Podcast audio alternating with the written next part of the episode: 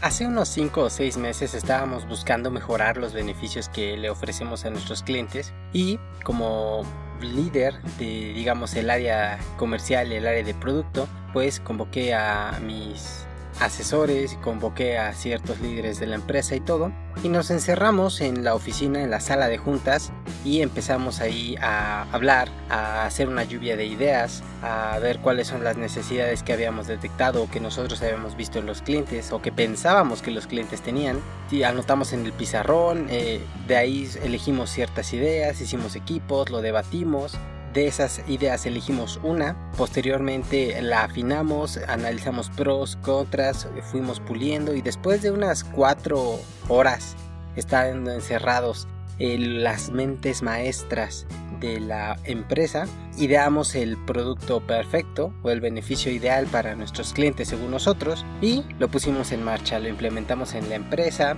eh, hicimos eh, marketing, hicimos publicidad acerca de ello, eh, del nuevo beneficio, del nuevo producto que estábamos lanzando. También hicimos las adecuaciones en el sistema, en la administración, todo para poder gestionar este nuevo producto que se iba a estar vendiendo y lo lanzamos lo lanzamos súper emocionados, esperando que las ventas cayeran y después de seis meses de este lanzamiento, de esta gran innovación, toda esta campaña que hicimos de implementar esto, de todo el tiempo invertido, de todo, seis meses después no teníamos ni una sola venta de ese producto.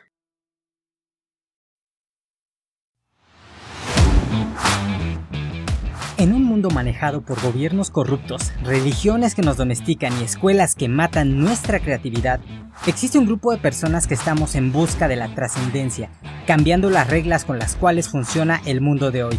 Somos personas inconformistas que vivimos cada día desafiando el status quo, rompiendo paradigmas y buscando lo extraordinario. Somos gente de impacto, personas que transforman vidas. Somos quienes la sociedad llama locos, somos los locos que mueven al mundo, locos que toman su futuro en sus manos y actúan sabiendo que solo ellos son responsables de sus destinos. Mi nombre es Jorge Santiago y si estás escuchando esto, tú eres trascendente.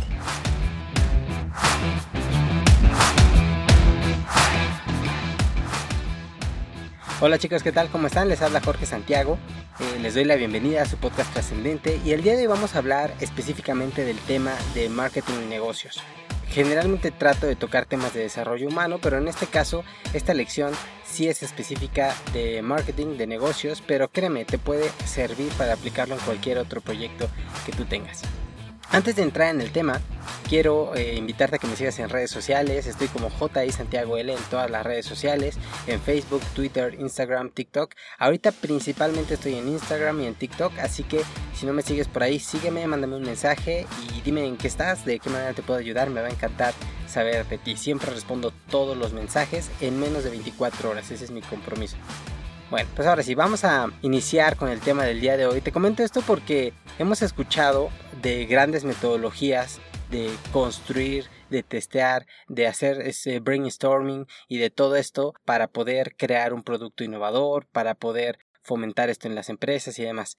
Y aunque aparentemente suena bien, así como te lo platiqué al inicio, parece que hicimos todo bien. Es decir, parecía que nos metimos el equipo creativo, entró alguien del área comercial, alguien administrativo, parte de la dirección, yo que estoy encargado del producto, eh, y estuvimos ahí maquilando, analizando pros, contras, vaya, eh, digamos que si hubiera sido para una clase de una universidad hubiéramos ganado, éramos el equipo perfecto. Lo malo es que el mundo real no funciona como a veces quisiéramos, el mundo real es impredecible.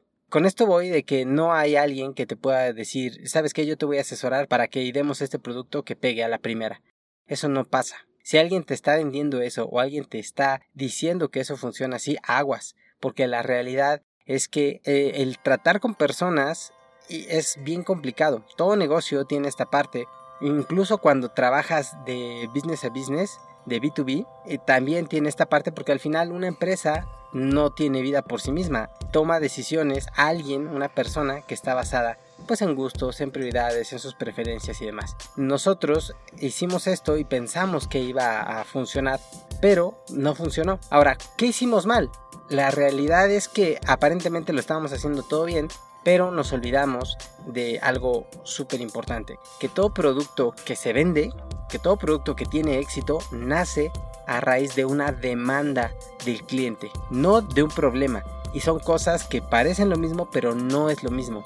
Nosotros en ese brainstorming nos dedicamos a analizar al cliente, a personal de, que está de ventas y de atención a clientes, de ver cuáles eran las objeciones, de ver cuáles eran las necesidades o nuestra percepción de las necesidades de nuestro cliente. Entonces en base a eso desarrollamos el producto. Algo muy diferente es si hubiéramos analizado cuáles son las demandas, las quejas principales o, o, las necesidades del cliente, pero que él, digamos, las está manifestando.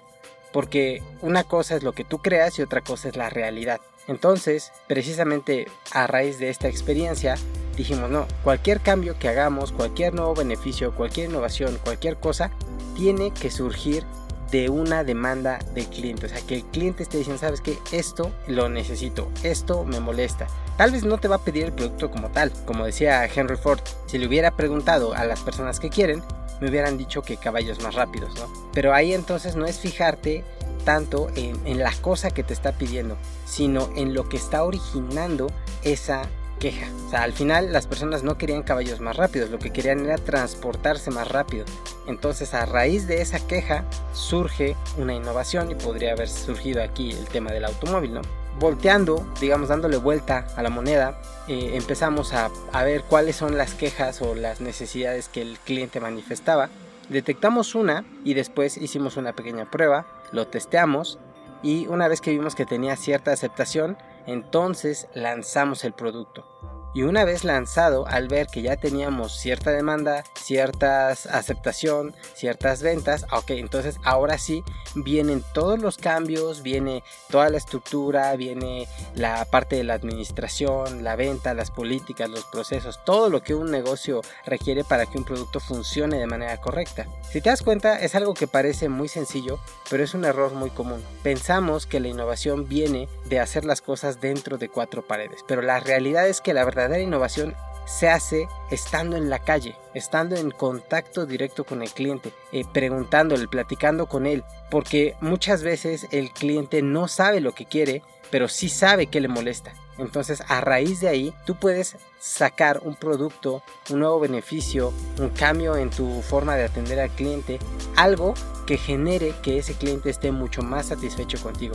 ¿Por qué? Porque recuerda que al final los clientes son fríos. Si alguien le brinda un mejor servicio eh, a un mejor precio, se va a ir. Eh, son pocos los que generan realmente una relación de fidelidad y se casan con una marca. Y eso es otro tema completamente diferente. El lograr evangelizar a tus clientes a tal punto de que sean embajadores de tu marca, eso es otro tema mucho más profundo, mucho más complicado de eso que te estoy diciendo.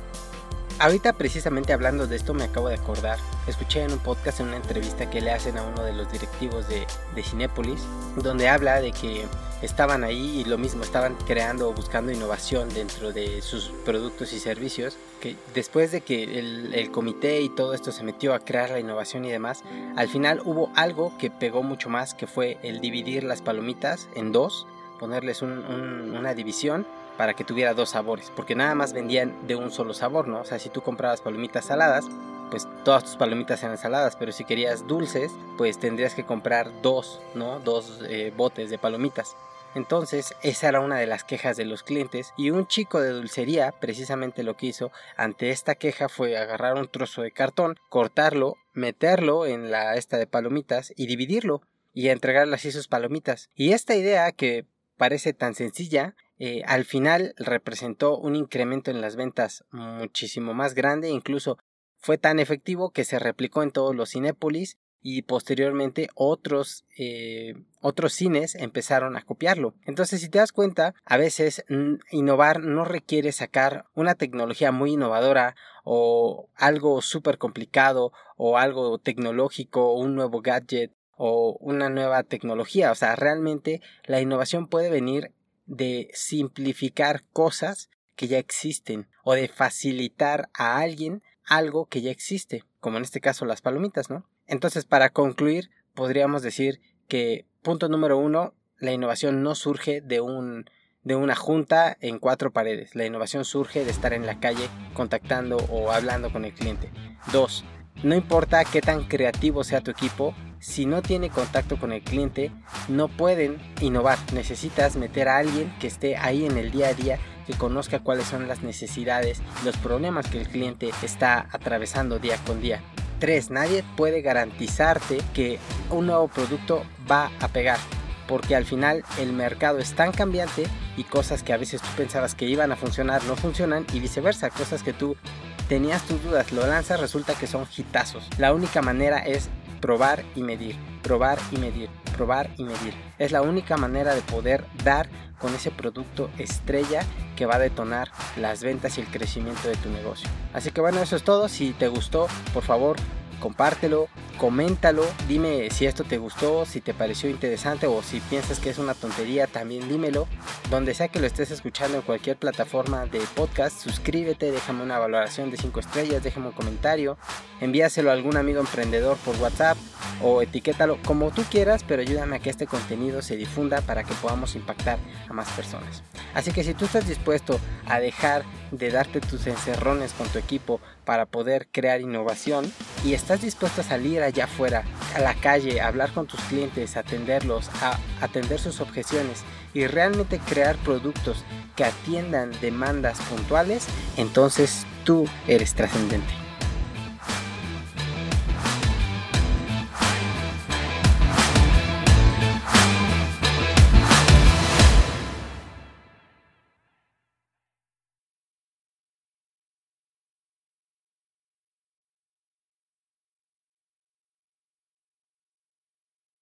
Una de las cosas horribles de grabar en el automóvil es que se encierra horrible el calor.